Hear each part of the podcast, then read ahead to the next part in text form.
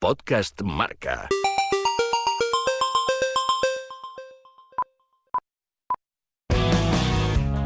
Todos debemos un día mirar para adentro. El toque de Lorena, con Lorena González. Para ver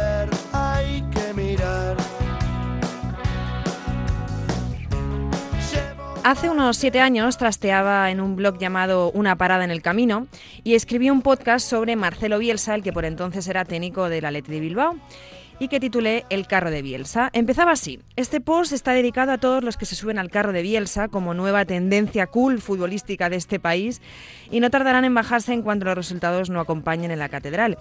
Pero la idea del loco permanecerá y se le recordará por cambiar la idiosincrasia de un equipo hasta ahora admirado por su filosofía pero no tanto por su juego y atrevimiento. Porque el fútbol, como dice Marcelo Bielsa, no son matemáticas. El argentino, ahora en el Leeds, es el protagonista de este toque de Lorena.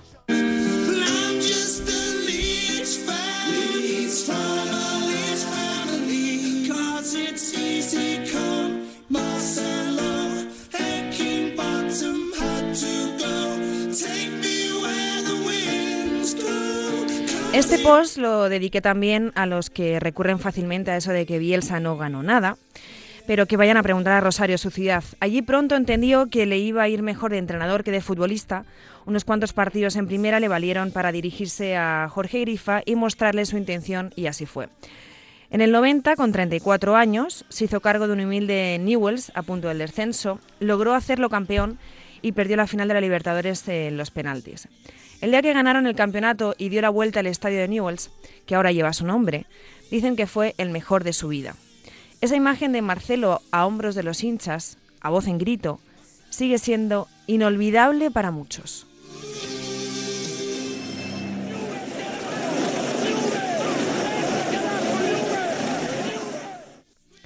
Se entiende lo de Newells carajo. Lo mejor de aquel equipo era el grupo joven que tenía.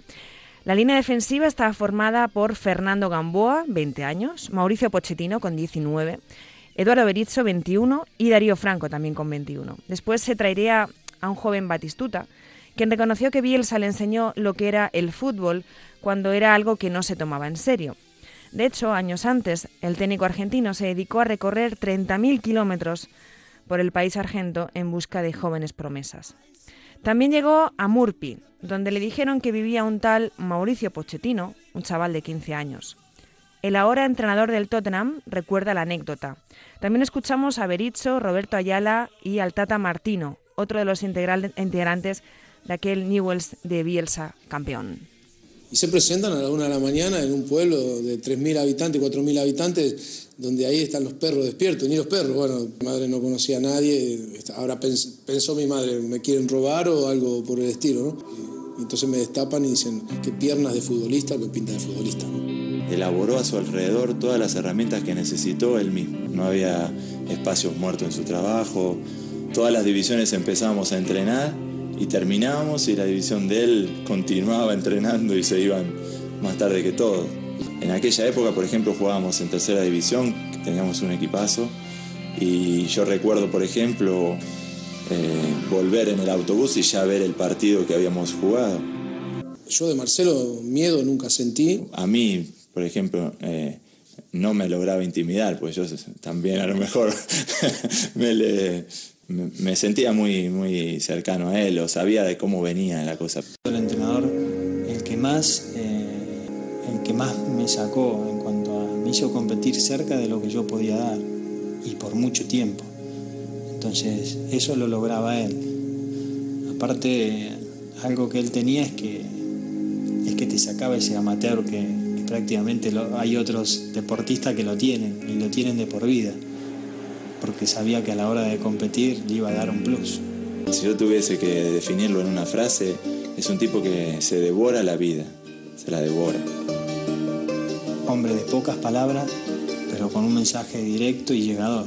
está claro que a lo largo de los años ha evolucionado. Jugué sus ideas de, de entrenador y me gustaba jugarlas.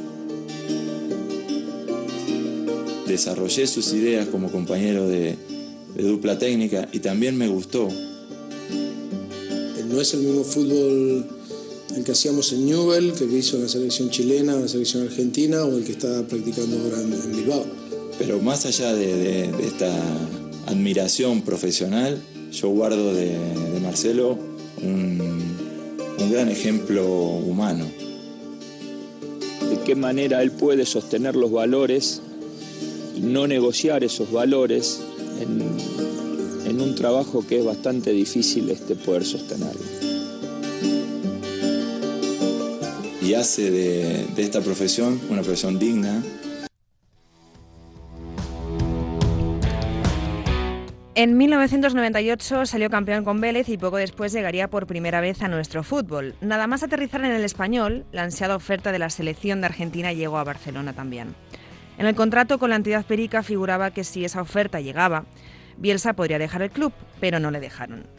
Llegaron a un acuerdo y Bielsa se comprometió a continuar, a continuar en el español hasta diciembre. Con más derrotas que victorias, eso sí. Marcelo puso rumbo a Argentina ya en el mes de septiembre. Pero le dio tiempo a hacer algo que pocos recuerdan, porque por aquel entonces el español debía jugar la Intertoto y Bielsa decidió que fuese el español B de Paco Flores quien la disputara. Bielsa sabía que era la mejor forma de forjar la que, en mi opinión, fue la mejor saga de jugadores que sacó el español de los últimos 15 años. Los Capdevila, Sergio González, De Lucas, Tamudo. En aquella etapa también tuvo tiempo de fichar a Martín Pose y a convertir a, a Iván Elguera en central. Después llegaría su amada selección argentina que le partió el corazón y definió radicalmente el carácter del actual Marcelo Bielsa. En 2001 se clasifica para el Mundial de Corea y Japón, la gran pesadilla de nuestro protagonista. La Argentina de Bielsa cayó eliminada en la primera ronda al empatar contra Suecia. Lo más duro que le tocó vivir a, a Marcelo en el fútbol y también a jugadores como Pochettino, Ayala o Gustavo López.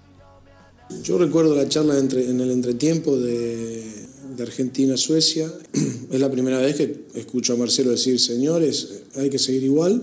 De esta forma ganaremos, porque no tengo que corregir nada y no tengo que decir absolutamente nada. Es la primera vez que, que a Marcelo escucho decir eso, ¿no? Tremendo, fue un golpe duro en todo sentido porque, porque sí nos creíamos que podía ser nuestro mundial.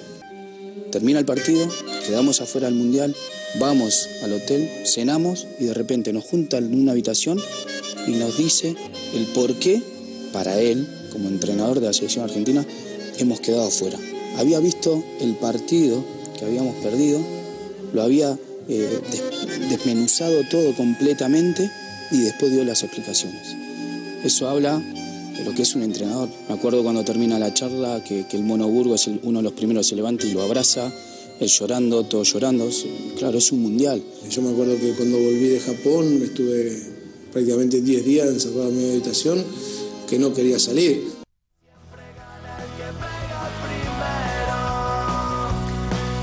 Después Argentina perdería la final de la Copa América en los penaltis. Tuvo una pequeña revancha con el oro en las Olimpiadas de Atenas 2004, pero de poco sirvió. Bielsa cayó entonces en el ostracismo, se aisló durante tres años en el campo a las afueras de Rosario y poco se supo de él durante su autoexilio. Y ahí cuando Marcelo entendió la utilidad del fracaso, mayor que la del éxito. Decía que los momentos de mi vida en los que yo he crecido tienen que ver con los fracasos. Los momentos de mi vida en los que yo he empeorado tienen que ver con el éxito. El éxito es deformante, relaja, engaña, nos vuelve peor, nos ayuda a enamorarnos excesivamente de nosotros mismos. El fracaso es todo lo contrario. Es formativo, nos vuelve sólidos, nos acerca a las convicciones, nos vuelve coherentes. Si bien competimos para ganar, y trabajo de lo que trabajo porque quiero ganar cuando compito, si no distinguiera qué es lo realmente formativo y qué es secundario, me estaría equivocando. En aquel equipo, Argentina, jugaba el gringo Heinze, hoy técnico de Vélez, y con una de las proyecciones más grandes del país como, como entrenador y a buen seguro pronto de algún que otro continente. Hermético y obsesivo también. Heinze es discípulo de Marcelo, aunque el ex central del Real Madrid sitúa al loco casi como inalcanzable. Y lo, lo único que me genera es, es alegría y admiración por lo que cómo juega su equipo. Eh, Sorpresa ninguna porque en todos lados donde lo ha estado lo, ha hecho y todo lo que lo que podamos ver eh, ustedes y yo es, es aprendizaje. A mí me hizo crecer tanto dentro como fuera del campo. Es una persona que, que entrega su vida a su trabajo. No quiere decir eso que está bien o está mal. Lo que hace él con su capacidad en este deporte, solamente darle a, a todos los entrenadores eh, no ponérsela fácil, como yo siempre escucho que a veces dicen que Marcelo no no ha allanado el camino, al contrario, nos está diciendo de que lo que tenemos que es capacitarnos mucho mejor. Eh, porque todo lo que hace él es imposible que nosotros lo podamos hacer, entonces lo que tenemos que hacer es, es pensar y trabajar más. Entonces yo, yo creo que Marcelo lo que nos ha hecho poner en un problema muy grande a todos los entrenadores. Lo que no se debe es copiar. ¿Está loco Marcelo Bielsa? Esto dijo el mono Burgos. Marcelo te llega desde la lejanía. No de. ¿Estás loco? No. Para mí no. Para mí la, la tiene muy clara. Y fíjate que cuando yo me, me recibí de entrenador y se enteró que yo estaba dando mis primeros pasos en España, que lo hice en el Atlético de Madrid, en el Alcorcón, en el Carabanchel, como te dije antes, me dice, ¿qué tal? Eh, ¿Cómo le va, Germán? Bien, me alegro que, que haya tomado la decisión de, de asumir la, carrera de entrenador, de, de- lo felicito. Y enseguida te, te preguntan, ¿y, qué, qué les va a enseñar? Le digo, a pensar. ¿Y para qué? para, que, eh, para que trate de resolver cosas en milésimas de segundo, ayudarlo a, pensar, ayudar- ayudarlo a crecer. Si no tiene, si no tiene el talento necesario, mecanizar ese talento para que resuelva en milésimas de segundo. Tiene esas cosas. O por, ejemplo, cuando tuve cáncer que me llamó, que tenía una enfermedad, esperó que, terminara de operarme y, y entonces lo atiendo. Él nunca llama directamente, hace llamar. Le va a hablar Marcelo y dice, no, quiero, quiero decirle que estuve muy cerca de, siguiendo su operación, me alegra que esté bien, eh, siga para adelante con su... Y tú, tú, tú, me colgó, no me dejó decirle gracias. La selección de Chile le rescata el combinado que por entonces acariciaba los peores lugares del ranking mundial. Tras encerrarse en una pequeña habitación alejado de su mujer Laura y sus dos hijas, su primer partido oficial como seleccionador chileno fue, por caprichos de la vida, contra Argentina en el Monumental. Ganó el albiceleste, un equipo que estaba aún empapado del juego implantado por Bielsa. Es en el que atacan y defienden los 11, ese que no espera la contra, en el que todos están en continuo movimiento, obligados a ganar independientemente de quién sea el rival. Bielsa asegura que al fin y al cabo defender se reduce a cinco o seis pautas, pero que el fútbol ofensivo es infinito y requiere talento. Eso es lo difícil entonces, atacar. En Chile lo hizo y logró que se volviera a tener en cuenta al fútbol andino. Les clasificó para un mundial después de 10 años sin estar, con Berizzo de ayudante. Empezó la bielsamanía, esa que tanto incomoda a un tipo tímido, raro, solitario, receloso, a un loco lindo. Entre otras cosas, consiguió implantar mano dura en una selección que se había visto envuelta en algún que otro escándalo extradeportivo. Convirtió las instalaciones de Juan Pinto Durán en un auténtico búnker, fruto de la obsesión por la intimidad y a que le espiaran. Entrenamientos a puerta cerrada que enfadaban a la prensa chilena, pero una conversación privada con Alexis Sánchez durante una práctica que no tardó en salir a la luz le dio la razón. Solo se dejó ver cuando el terremoto acechó al país del que se estaba enamorando y apoyó sonadamente a las víctimas. El camino al Mundial fue viento en popa, pero en Sudáfrica perdió con España y luego en octavos con en Brasil. ¿Fracaso? Yo creo que no. Bielsa, siempre fiel a sus principios, cumplió con la promesa de no continuar en el cargo de seleccionador si Segovia se convertía en nuevo presidente de la Asociación Nacional de Fútbol de Chile, en detrimento de Maine Nichols, mentor de Bielsa en la selección chilena. Bielsa renunció y aún en Chile le lloran, porque allí Marcelo fue un chileno más. Desde que llegó se interesó por la actualidad del país, por la gente más pobre, paseaba como un chileno más, un vecino más, ayudaba económicamente a gente que lo necesitaba y participó de forma activa cuando en 2010 aquel terremoto sacudía al sur de Chile. Esto decía Marcelo poco después, y así se despedía también de la selección chilena, a pesar de que los jugadores le pidieron que se quedara. Cada, cada espacio físico que veía era imposible de, asimilar y cada conversación que mantuve fue una bocanada de- de optimismo por el futuro de todos ustedes, ¿no? Porque esa gente va a reconstruir lo que perdió, seguro. Considero mis tres años y medio en Chile un regalo de la vida. Yo aprendí a amar la vida también estando aquí. Estoy orgulloso y agradecido de poder haber vivido en este suelo.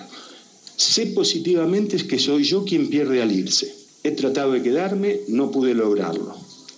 A los futboleros y si se me permite a los chilenos en general, quiero decirles muchísimas gracias. Más que demostrado está que nada de lo que hace Bielsa es en balde. No se permite dejar ningún cabo suelto.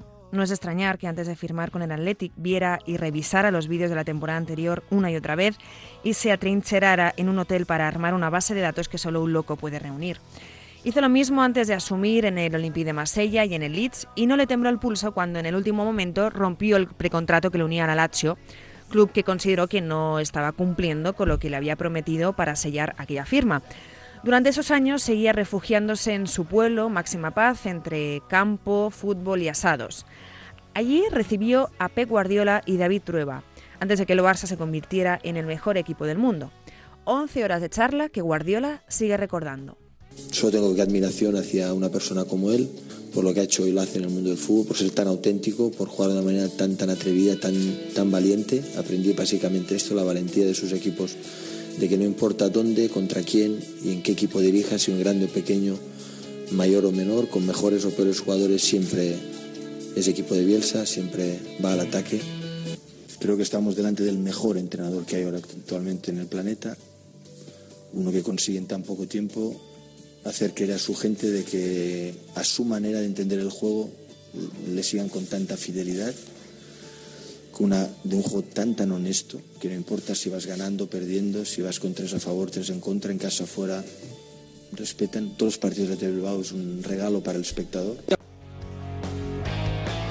Un entrenador no es mejor por sus resultados ni por su estilo, modelo o identidad. Lo que tiene valor es la hondura del proyecto, los argumentos que lo sostienen, el desarrollo de la idea. No hay que juzgar la idea, sino el sustento.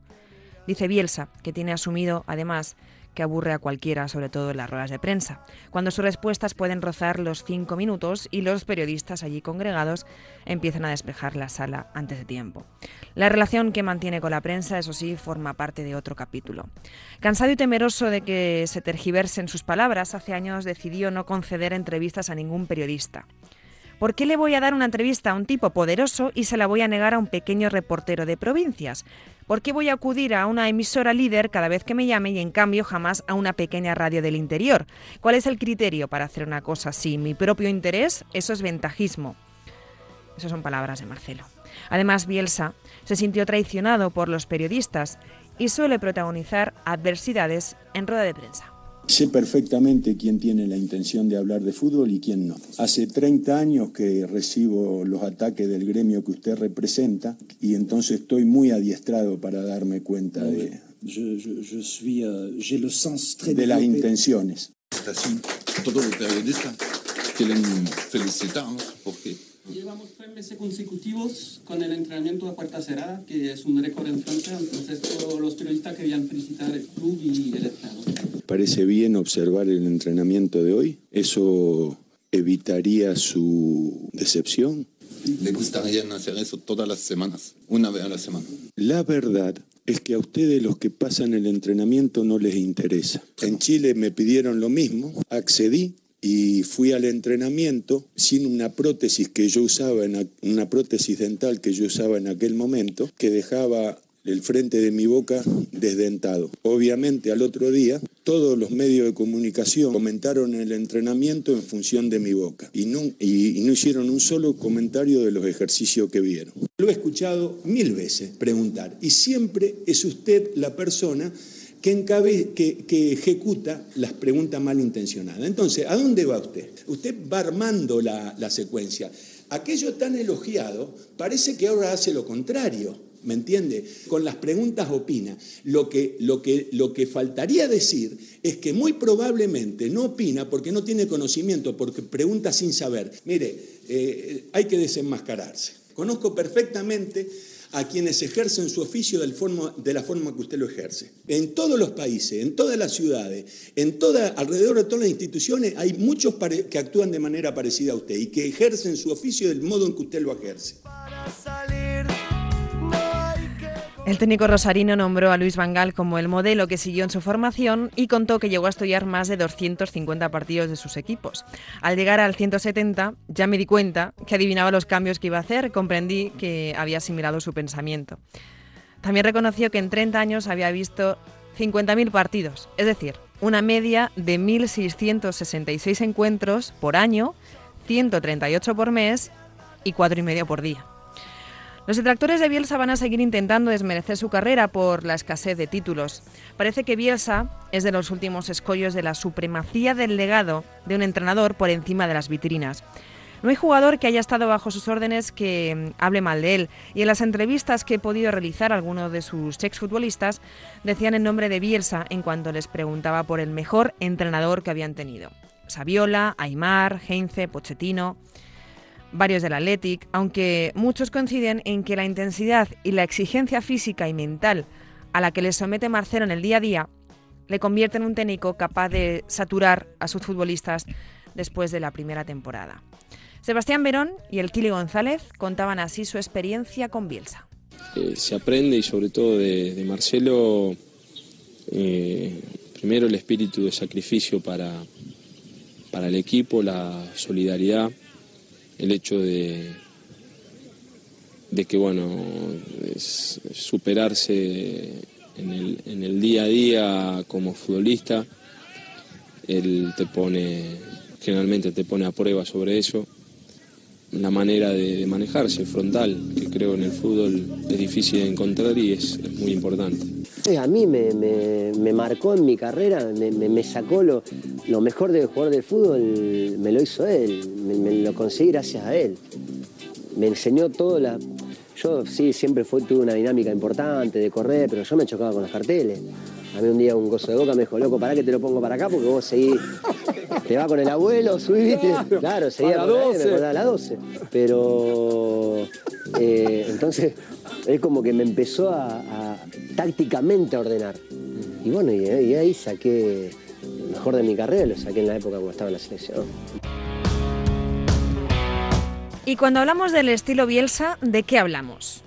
Hablamos de un equipo que casi se siente obligado a ser protagonista siempre, a salir jugando y atacar de forma combinativa, que ejerce una, pre- una presión constante al rival y que, sean cuales sean las circunstancias, juega casi siempre en campo rival sin especulación, sin excusas. En su equipo corren todos, en cualquier demarcación y en todo momento. Esa exigencia le ha llevado a muchas críticas. Dinamismo en los conjuntos bielsistas. Él dice que eh, a sus muchachos les cuenta que el fútbol para nosotros es movimiento, desplazamiento, que hay que estar siempre corriendo. A cualquier jugador y en cualquier circunstancia le encuentro un motivo para estar corriendo. En el fútbol no existe circunstancia alguna. Escúcheme bien, no existe motivo alguno para que un jugador esté parado en la cancha. Característico es su marcaje al hombre en todas las posiciones del campo, casi asfixiante. Que le pregunten al Manchester United, por ejemplo, en aquella victoria del Athletic por 2 a 3 y que pasará la historia no por ganar en Old Trafford, sino por el recital que dieron los Leones. Un juego que maravilló al propio Alex Ferguson y que se encargó de elogiar. Bielsa habla del riesgo al desarme cuando se tiende al desmarque continuo durante la fase ofensiva. Dice, cuando tienes la pelota hay que desmarcar. ¿Y por qué desmarcar? Para que la posesión de la pelota y el avance sean más fluidos. Las posiciones fijas, sin movimiento, hacen más perceptible la formación de las líneas para el rival. Pero ojo que mientras más desmarques, más desorden generas en tu propio rearmado cuando tienes que cubrir el campo de manera tal que estén en las posiciones los jugadores que mejor se desempeñan en ellas. Y esa es la gran dificultad. Se resume simplemente, mientras más desmarcas, más te cuesta recomponer. Y si no desmarcas lo suficiente, no le das la fluidez a la circulación de la pelota. Bielsa maneja hasta 10 sistemas diferentes, ya sean de 3 o 4 defensas. La decisión de no poner a Gabriel Batistuta y Hernán Crespo en el Mundial de 2002 se la siguen recordando. Pero Bielsa explicó más de una vez que dos delanteros centros no pueden jugar juntos porque conspiran contra la distribución racional del espacio. Aunque ha perdido dos de los últimos cinco encuentros con el Leeds y ha perdido también el liderato en la Championship, el Leeds es un conjunto que por promedio tiene más posesión en sus partidos y el segundo que mayor acierto tiene en los pases que realiza. Vuelca mucha parte de su ataque por banda izquierda gracias al impacto de su lateral. Pocos goles en contra y una de las claves es lo rápido que recupera la pelota tras pérdida. Para Bielsa, ese éxito tiene que ver con lo merecido durante un partido, con sacar el máximo rendimiento a sus jugadores, con haber utilizado de la mejor forma todos los recursos y soluciones preparadas. Un fracaso para Bielsa, por cómo fue el partido, fue la final perdida de Copa ante el Fútbol Club Barcelona cuando dirigía al Athletic. Esta fue la charla que dio en el vestuario bilbaíno tras el encuentro. Eh, muchachos, no estuvimos a la altura de la ilusión que generamos. Eh, yo ayer escuchaba en el colectivo conversaciones, risas. Me parece inadmisible, inadmisible, muchachos, que movilizar un pueblo, decepcionar a un pueblo, no estar a la altura de las ilusiones que generaron, porque yo estoy verdaderamente avergonzado de no haber, de haber decepcionado a la afición del Atlético de Bilbao. Porque no pierdan de vista, muchachos, que la decepcionamos. Es verdaderamente un fracaso. Porque vos si jugás dos finales las podés perder no 3 a 0, 5 a 0. Las podés perder, no hay ningún problema, pero perder las dos finales, como las perdimos, muchachos. Y yo cuando les digo, eh, soy responsable, eh, nosotros jugamos el partido contra el Barcelona sabiendo a qué Barcelona íbamos a enfrentar, sabiendo qué tipo de juego teníamos que neutralizar, no nos sorprendió absolutamente nada. ¿Y cómo no me voy a sentir responsable si los tipos que representan más genuinamente mi idea son los que menos implicancia tienen en la orientación y en el tránsito del equipo? Entrenaron 10 días como animales, obedecieron y se sometieron y se aplicaron a todo lo que yo les pedí, a todo lo que yo les propuse, a todo lo que yo aspiraba que hiciéramos para que las diferencias no fueran las que fueron. Entonces, tengan bien claro, muchachos, pero ténganlo bien claro y no lo tomen como un dibujo que el responsable soy yo y así lo siento. Pero ustedes no ignoren que no se puede decepcionar a un pueblo, aparte un pueblo tan ingenuo, muchachos, tan ingenuo, que va perdiendo 3 a 0 con una herida abierta y ustedes hacen una jugada mínimamente positiva y se las aplauden al minuto 80.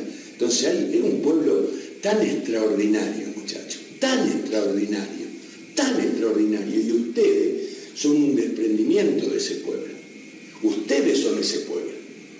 Ustedes son la misma clase de gente de la que estamos hablando. Gente extraordinaria. Pero lamentablemente, muchachos, no estuvimos a la altura. Yo estoy avergonzado.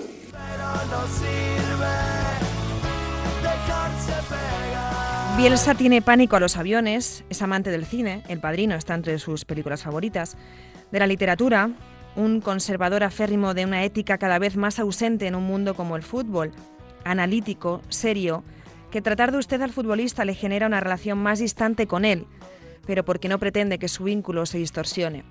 Un hombre al que respetan los mejores, de los que siempre enseñan algo, del que todos podríamos aprender. Sobre todo, de algo tan necesario en los tiempos que corren, la dignidad y el respeto. Bielsa ganó todo, lo más importante, y el tiempo le dará la razón. Un hombre complejo, humilde, inteligente, apasionado y pensante las 24 horas del fútbol. Ese deporte que, sin embargo, a veces lo define de una forma tan simple. Yo les voy a leer lo que para mí es el fútbol.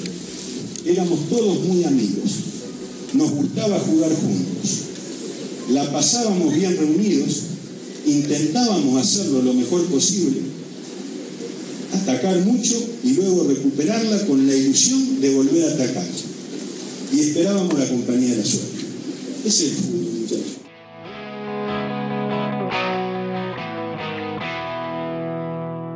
Podcast Marca.